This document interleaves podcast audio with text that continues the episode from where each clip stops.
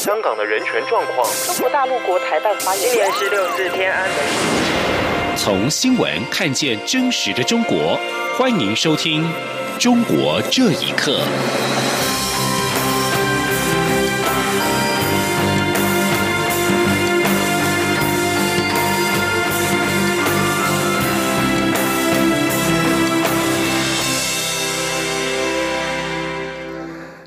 各位好，欢迎收听《中国这一刻》。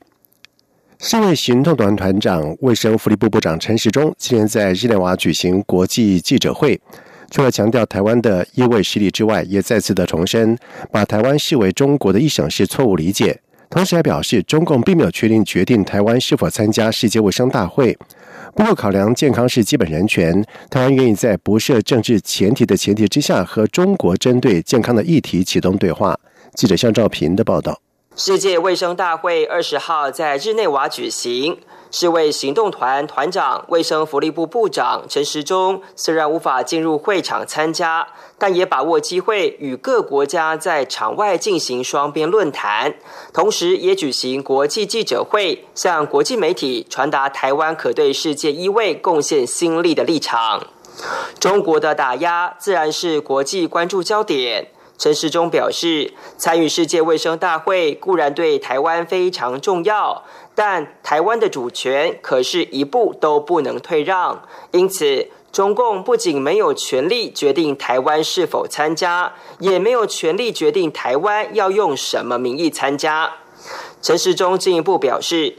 台湾政府从不反对与中国政府取得联系，特别在健康与防疫面向，也希望建立保护民众的共识。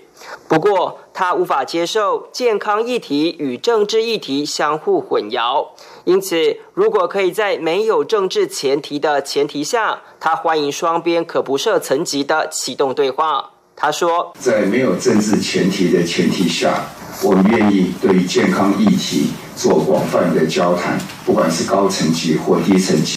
美国与日本对台湾的支持也成为焦点。陈时中表示，台湾跟美国有着长期且良好的关系，美方也希望台湾能在区域内展现防疫与救助的医卫能力，而台湾也很乐意发挥。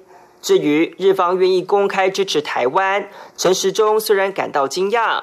但因为台日双边在各项议题都有长期合作，所以也不会感到怀疑。他说：“对于日本对于台湾的支持，我从来不怀疑了。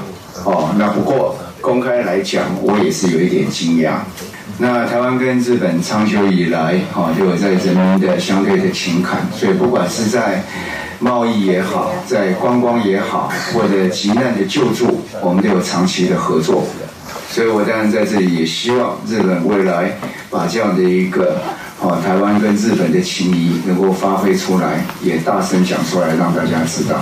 陈时中表示，行动团无时无刻都在表达抗议。今年的抗议信函更以强烈用字来表达立场，信中也提到把台湾当中国的一省是错误理解，相信国际媒体都有听见。中央广播电台记者肖兆平采访报道。由于美国商务部的新规定，Google 宣布，Google 将终止跟华为的部分业务往来。华为新一代的安卓手机将无法使用 Google Play 以及 Gmail 等业服务，这对华为来说是一项重大的打击。而对此，华为也在下午表示，华为产品跟服务在中国市场不受影响，但是回避海外市场可能受到冲击。请听以下的报道。美国总统川普十五号签署一项名为《确保资讯及通讯技术及服务供应链安全》的行政命令，明文禁止向美国敌人进口科技产品及服务。同一天，美国商务的工业安全局便宣布将华为列入禁止出口名单。美国商务部表示，此一行动奠基于该部所获的资讯，认定华为参与了妨碍美国国家安全或外交政策利益的活动，包括华为提供了金融服务给伊朗。违反国际紧急状态经济权利法，而且在美国针对违反该国制裁的调查中妨碍司法公正。对此，Google 遵守禁令，宣布暂停和华为的部分合作业务。除了 Google 开放原始码授权以外，其余的软体、硬体产品转移都将停止。路透社指出，这对华为来说是一项重大打击。华为未来只能够透过开放原始码授权取得 Android 作业系统的版本。华为下午则针对谷歌暂停部分业务合作一事，向澎湃新闻表示，安卓作为智慧手机操作系统，一直是开源的。华为作为重要的参与者，为安卓的发展和壮大做出了非常重要的贡献。华为有能力继续发展和使用安卓系统。至于外界关注的华为海外市场，特别是仅次于中国的第二大市场欧洲可能受到的冲击，华为则未置一词。另外，中国外交部发言人陆康今天也在例行记者会上表示，注意到谷歌已经暂停对华为涉及软硬体转让业务的消息，中方将正式确认此事，并积极关注事态进展。中方支持中国企业拿起法律武器，捍卫自己的正当权利。由于无法获得谷歌安卓操作系统的更新，华为使用安卓操作系统的智慧手机未来将无法享受谷歌公司的 Google Play 商店、Gmail 电邮等服务。央广新闻整理报道：台湾立法院在十七号完成了同婚专法的立法，成为亚洲首个同性婚姻合法化的国家。而旅美中国维权活动人士万延海表示，同性婚姻专法的通过，说明了台湾社会认可同性伴侣的婚姻权利。而相反的，北京蔡助理这个问题上比较没有智慧。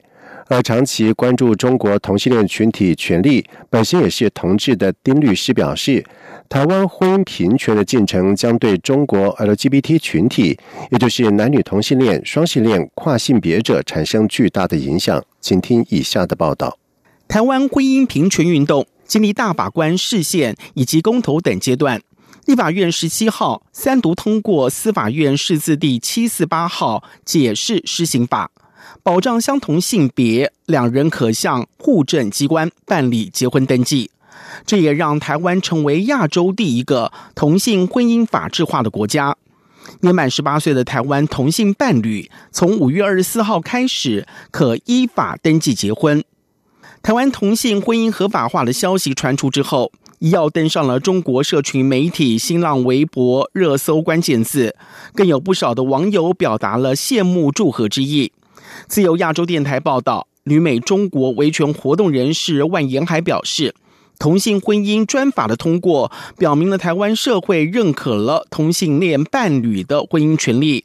在被问到中国距离同性婚姻合法化有多远时，万延海认为北京在处理这个问题上比较没有智慧。万延海说：“认知的差别很大的时候在于政治国家的特点，他反对的时候也是他说了算，他想要支持的时候他也会很快。如果北京他想要让同性恋人结婚的话。”他可以用更多的时间来实现这个目标，因为他的权力比较集中。那就要看北京他是怎么样的一个想法，领导人对同性恋的一个态度，执政党怎么来处理这种政治关系。现在看起来，就北京这方面不是很有智慧，方式比较的粗暴。长期关注中国同性恋群体权利，本身是同志的丁律师受访时表示，虽然是专法，却很大程度的保护了同性伴侣结婚的权利。这只是婚姻平权运动的开始，虽然之后会有无数的问题需要解决，但是台湾婚姻平权的进程将对中国 LGBT 群体产生巨大的影响。他说：“因为毕竟我们这个呃文化的根源性啊，包括他们的。”资料，毕竟台湾的资料都是中文的嘛，我们可以直接读。然后我们这个法律其实也有很多这个相似的地方。看到这个东西的时候，一个是意料之中，然后另外一个呢，其实也是，呃，相当的激动，希望能够从中学习到一些我们能够有的运动的经验。丁律师并指出。反观中国的同性平权立法，对同性恋群体的忽视是法律缺失的一环。现在这个社会已经发展到需要一些法律来保护、规范 LGBT 群体，但是中国立法机关没有跟上。虽然现在同性恋在中国并不违法，但中国官方近期对同性恋群体的态度越趋严厉。原定于二零一七年五月在西安举行的 LGBT 会议，在当局的压力下宣告取消。去年四月有网站删除了同性恋账号之后，今年同期也出现了女同性恋账号遭到删除的类似处罚。央广新闻整理报道。台湾民主基金会在今年举办了六四三十周年谈中国对民主人权之威胁座谈会，邀请王丹、王军涛等六四领袖以及民意人士进行对话，讨论中国政府对民主与人权的威胁。而针对如何促使中国民主化的问题，王丹表示，贸易问题跟人权问题必须重新挂钩，这是西方世界能够促进中国民主发展的重点。而人权律师滕彪则是呼吁各界正视中共的威胁，否则在微妙的渗透之下，今天的中国就是明天的世界。记者王兆坤的报道。六四学运领袖王丹表示，中共对文明的挑战。在于他想把两样东西透过文化角度渗透进西方社会。一是经济至上论，意思是将经济发展、金钱置于一切标准的最高位置，导致人的尊严与自由等价值都不如有钱重要。第二个是渗透谎言与诈欺，因为西方人非常讲究信用，其社会以诚信跟信任为基础。但近来中国人却能靠贿赂进入哈佛、耶鲁等大学，这种渗透做法将为西方文明带来基础性的负面影响。面对中共威胁，西方国家要如何促进中国民主发展？王丹认为，贸易与人权重新挂钩是重点，也是他亲身经验。王丹说：“当年我能够从监狱里被释放到美国来。”就是因为那个时候贸易问题跟人权问题还勾在一起，所以这个才能够释放。然后贸易问问题跟人权问题脱钩以后，诺贝尔和平奖得主都死在监狱，也不会让他出来了。你就知道说，贸易问题跟人权问题脱钩不脱钩，差别就会有这么大。六四民运领袖王军涛表示，三十年来没把中共的威胁在中国打掉，结果变成世界的威胁。因此，只有采取积极措施，推翻中共的腐败专制，让世界获得和平、正义、人权、自由、民主，世界也得以安全。人权律师滕彪指出，中共对全世界的渗透，除了看得见的锐实力之外，还有许多微妙的渗透，例如向全世界输出具有中国特色人权、人类命运共同体之类的话语。因此。各国如果不正视这个现况，今天的新疆，明天的中国，今天的中国就是明天的世界，将会成真。中央广播电台记者王兆坤台北采访报道。而随着六四事件三十周年的临近，北京当局近是加强监控了天安门母亲的成员。官方香港电台报道说，在今年底满八十三岁的发起人丁子霖，在今天按照当局的要求离开了北京，前往家乡江苏无锡暂住，一直到六月上旬才会获准回到北京。同时，根据报道指出，在这段期间之内，丁子霖的行动电话功能被限制，无法接听电话。而天安门母亲是六四事件死难者家属丁子霖等人发起的运动，主要是在联络六四死难者的母亲，一起要求中共平反八九民运，以及彻查和公布六四事件的真相，向死难者家属道歉。而每年六四期间，这个组织的成员都受到北京当局的监控。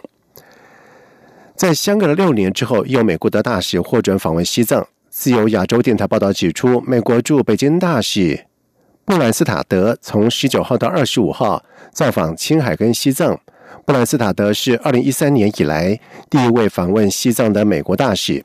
布兰斯塔德将会晤地方官员、参观学校等机构，而访问的目的是向藏区的官员表达美国政府对该地区宗教自由以及文化语言保护的长期关注。布兰斯塔德大使还将敦促当地的官员向所有美国公民开放自由旅行。布兰斯塔德的访问将是美国国会从去年底通过《西藏旅行对等法》以来第一位访问藏区的美国官员。而美国在去年提出九份访问西藏的申请，有五份遭到了退回，而其中还包括了美国驻中国大使布兰斯塔德的申请。而另外，美国大使上一次访问西藏是前大使骆家辉，在二零一三年的时候访问。而在那次行程当中，骆家辉带了家人同行。使得访问看起来像是私人的旅行。以上中国这一刻，谢谢收听。无限的爱向全世界传开，永恒的关怀来自他。